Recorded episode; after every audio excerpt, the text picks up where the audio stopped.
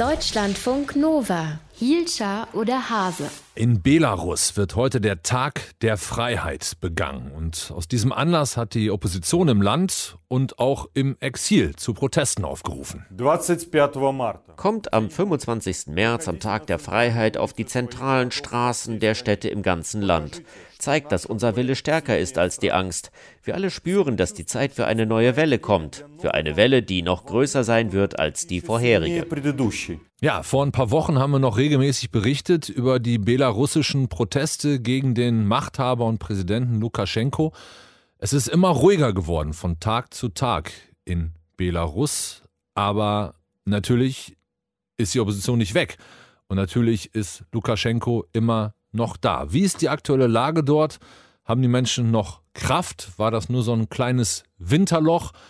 Wie geht's weiter? Darüber spreche ich jetzt mit der belarussischen Journalistin Katja Krischanowskaja. Sie lebt in Deutschland, ihre Eltern leben in Minsk und sie arbeitet bei der Deutschen Welle, ist jetzt bei mir in der Leitung. Schönen guten Morgen. Guten Morgen.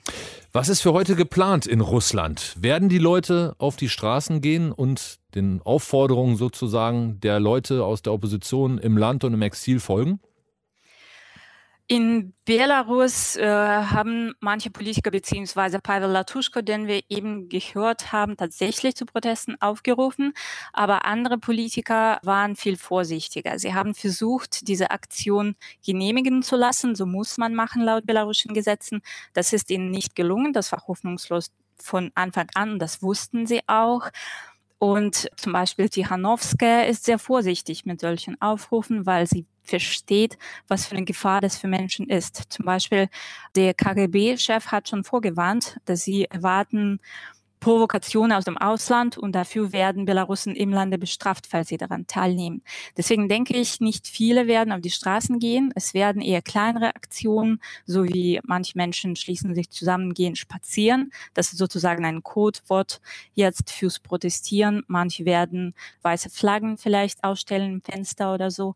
Aber ich vermute nicht mehr als das, weil die Angst schon richtig groß ist. Wenn wir vor ein paar Wochen uns die Lagen angeschaut haben oder auch vor ein paar Monaten, war die Lage ja noch anders. Da wurde viel mehr aufgerufen zu Protesten und da waren viel mehr Menschen auf den Straßen unterwegs. Was ist denn in der Zwischenzeit passiert? Die Repressionen, die sind richtig zugenommen und sind richtig hart. Belarus ist nicht mehr auf der Agenda von internationalen Medien. Lukaschenko fühlt sich ziemlich unbeobachtet in dem Sinne. Viele sind geflohen. Wir reden über Tausende von Menschen, die geflohen sind, inklusive die Oppositionsführer. Sie sind entweder im Exil oder im Gefängnis. Und Repressionen sind richtig hart. Menschen werden bestraft mit Geldstrafen oder mit Freiheitsstrafen dafür, dass sie sich geäußert haben oder draußen waren bei Protesten.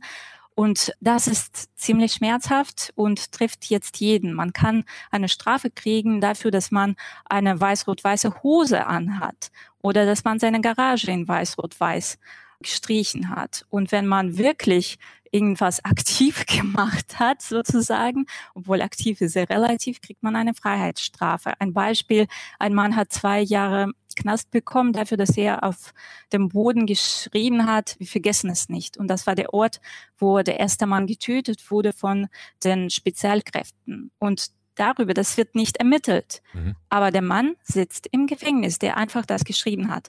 Und solche Strafen sind sehr hart und Laut offiziellen Angaben gibt es über 2000, 2400 Fälle, wo es ermittelt wird wegen Extremismus. Und Extremismus ist sowas. Teilnehmer an einer Demonstration oder wenn man in einem Chat zum Beispiel schreibt, lasst uns rausgehen, das ist schon extremistisch. Vor dem Hintergrund, äh, wie organisiert sich die Opposition in Belarus selbst überhaupt noch? Oder ist das gar nicht möglich und im Prinzip wird das komplett von Oppositionellen aus dem Ausland gesteuert? Die meisten sind jetzt die Aktiven im Ausland tatsächlich und über Organisation ist ein bisschen schwierig zu sprechen. Das war von vornherein irgendwie nicht so organisiert. Svetlana Tichanowskaja, die jetzt die bekannteste Figur ist, hat nie so richtig aufgerufen, rauszugehen. Das war eher, dass sie mitgemacht hat und Menschen äh, haben sie selber sozusagen organisiert. Es gibt tatsächlich Telegram-Kanäle, zum Beispiel Nechta, das ist ein Kanal mit zwei Millionen Abonnenten und Belarus hat neun Millionen Einwohner. Ne? Äh, das ist super populär und in diesem Kanal wird aufgerufen, jetzt am Samstag rauszugehen. Kann sein, dass das tatsächlich dann passiert.